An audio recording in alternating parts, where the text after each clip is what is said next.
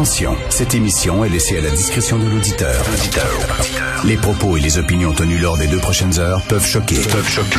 Oreilles sensibles s'abstenir. Richard Martineau.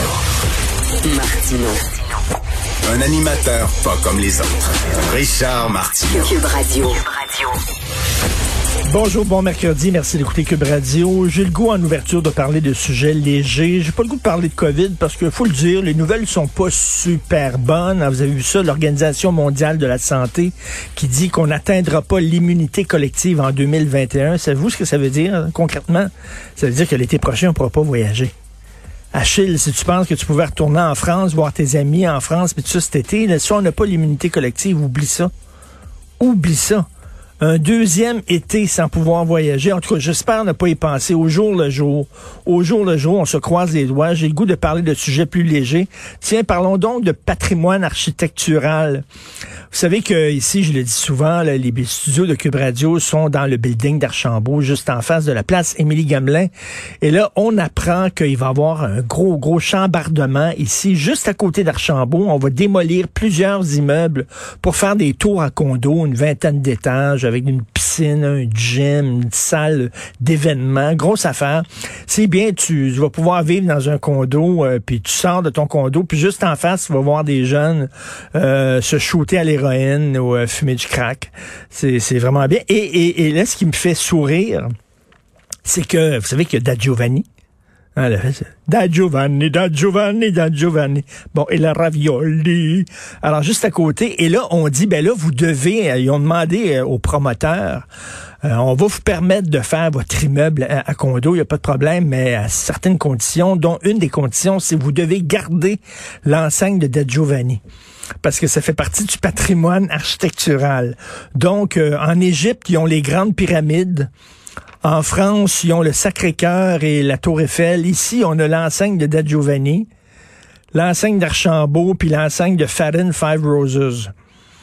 C'est ça notre patrimoine à nous autres. Quand t'es rendu à dire, là, ça fait partie du patrimoine, l'enseigne de Da Giovanni, là.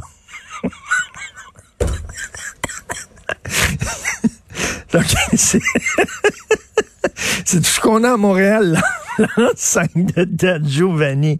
My God. Rappelez-vous aussi euh, à Sainte-Anne-de-Beaupré, pour ceux qui demeurent près de Québec, Sainte-Anne-de-Beaupré, vous avez le cyclorama de Jérusalem. Êtes-vous déjà allé là? C'est comme un genre de grosse salle. Puis là, tu rentres là-dedans, puis c'est une maquette à l'échelle de la ville de Jérusalem à l'époque de Jésus lettre, lettre, lettre, là, c'est d'une laideur incroyable. Et à un moment donné, il y a des gens qui ont dit, ah, on va raser ça, il n'y a personne qui va voir ça, le cyclorama de Jérusalem. Puis là, ils ont dit, non, non, non, il y a des gens qui se sont levés, dis, non, non, non, non, touchez pas à ça. Ça fait partie du patrimoine architectural. Voulez-vous me niaiser? C'est une vieille affaire, Christy. Je discutais de ça tantôt avec euh, Maude Boutet à la recherche et Karl Marchand, ici, euh, deux recherchistes, et euh, on rigolait. Et Carl me disait, non, c'est des défenseurs du patrimoine. Tu sais, des fois, il y a des chiottes, littéralement, qui sont en train de tomber en morceaux. Il n'y a pas personne qui pense à ces immeubles-là. Il n'y a personne qui, qui va les visiter, qui veut les acheter.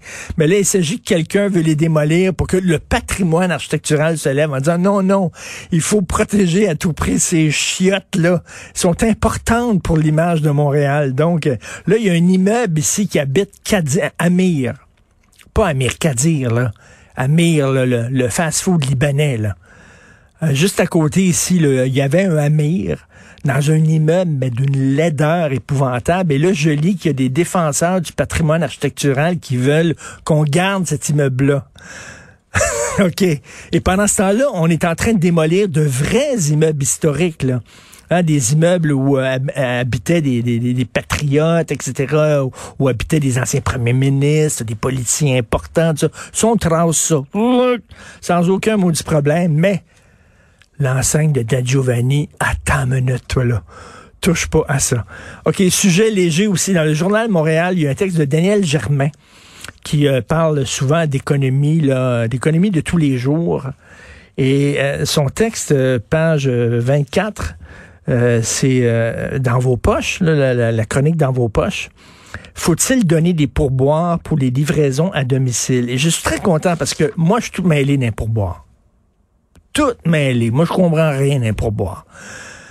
Tu sais, par exemple, dans un restaurant, le pourboire et à la fin de la facture, c'est le pourcentage pour toute la facture. Mais si tu prends un vin cheap, mettons, ben ton pourboire est moins gros. Puis si tu prends un vin très, très cher pour fêter, mettons, un événement spécial, ou, là, le pourboire est beaucoup plus élevé. C'est la même affaire. Le gars, il prend une bouteille, il l'ouvre, puis il te le verse. Que le vin coûte 15 pièces ou qu'il coûte 200 pièces, il fait la même affaire, mais tu payes pas le même pourboire. Alors, est-ce qu'on devrait payer pour boire avant le vin, après le vin? Comment ça se fait? Des fois on paye le pourboire dans des, dans des take-out? Pendant la pandémie, je suis sûr que vous avez fait ça, hein, mais pour emporter, désolé, aux défenseurs de la loi de la, langue française. Alors, tu appelles un restaurant, je vais aller chercher la nourriture telle heure. Et là, ils te demandent euh, ben, 10% ou 15% de pourboire. Ben, c'est parce que tu le livres pas. C'est moi qui vais le chercher. Tu me donnes ça dans un sac brun, puis je mange chez nous. Faut que je te paye un pourboire.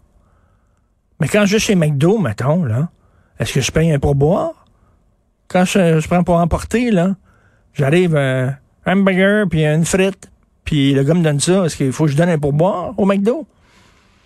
Le gars qui porte ta valise, faut que tu donnes un pourboire. La, la femme de chambre, euh, FedEx, quand il te livre quelque chose, FedEx, tu donnes-tu un pourboire, votre FedEx?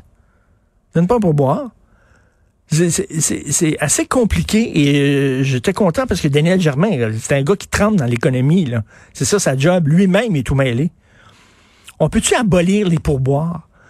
OK, on paye les gens de façon correcte, de façon, tu sais, les affaires, là, oui, mais il y a une partie de son salaire, c'est le pourboire. Ben non, ben non, ben non. Payez-les de façon correcte, puis on abolit le pourboire. Il y en a plus. Fini.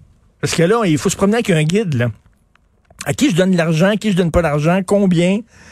Puis là, là tu sais, il, donne la, la machine, puis c'est 15% 10% 20% puis tout ça, puis là, il te regarde, là. Puis là, tu te sens super mal. Puis après ça, ils disent, voulez-vous, euh, on ramasse de l'argent pour telle cause? Est-ce que ça vous tente de donner de l'argent pour les enfants malades du cancer? Fait que là, tu regardes, tu dis, ben là, si je donne pas de l'argent pour les enfants malades du cancer, ben voilà, un Christy de fou. Fait là, euh, ah ouais, euh, combien vous allez donner pour les pauvres enfants malades du cancer, vous qui êtes en santé? Euh, euh un deux piastres, le gars, tu regardes bête. Trois? Tu regardes bête. Cinq? Allez, allez, allez, cinq piastres. on ne sait pas quoi donner. Rappelez-vous, Réservoir Dogs, êtes-vous des fans de Quentin Tarantino? au début de Réservoir Dogs, j'ai une scène dans un café. Et euh, t'as toute la... Parce qu'il aime ça, Quentin Tarantino, filmer des gens qui parlent de, de badinage, d'affaires pas importantes. Et euh, une conversation entre quatre gars qui parlent de pourboire, justement. Puis il a un dit, moi, je type, moi, je type pas, puis tout ça. Puis c'est très drôle. Bref, Daniel Germain lui-même est mêlé. Alors, à la fin, il dit, ne vous, ne vous privez pas de donner le pourboire si le cœur vous en dit, mais ne vous sentez pas mal de passer votre tour dit-il. Alors, j'aimerais une commission d'enquête nationale sur les pourboires, qu'on en finisse une bonne fois et qu'on établisse des règles équitables et justes pour tout le monde. D'ailleurs, si vous aimez l'émission, vous pouvez m'envoyer un pourboire ici, il n'y a aucun problème. Vous envoyez ça pour euh, Cube Radio, pourboire Richard Martineau. Je vais le prendre avec un grand sourire.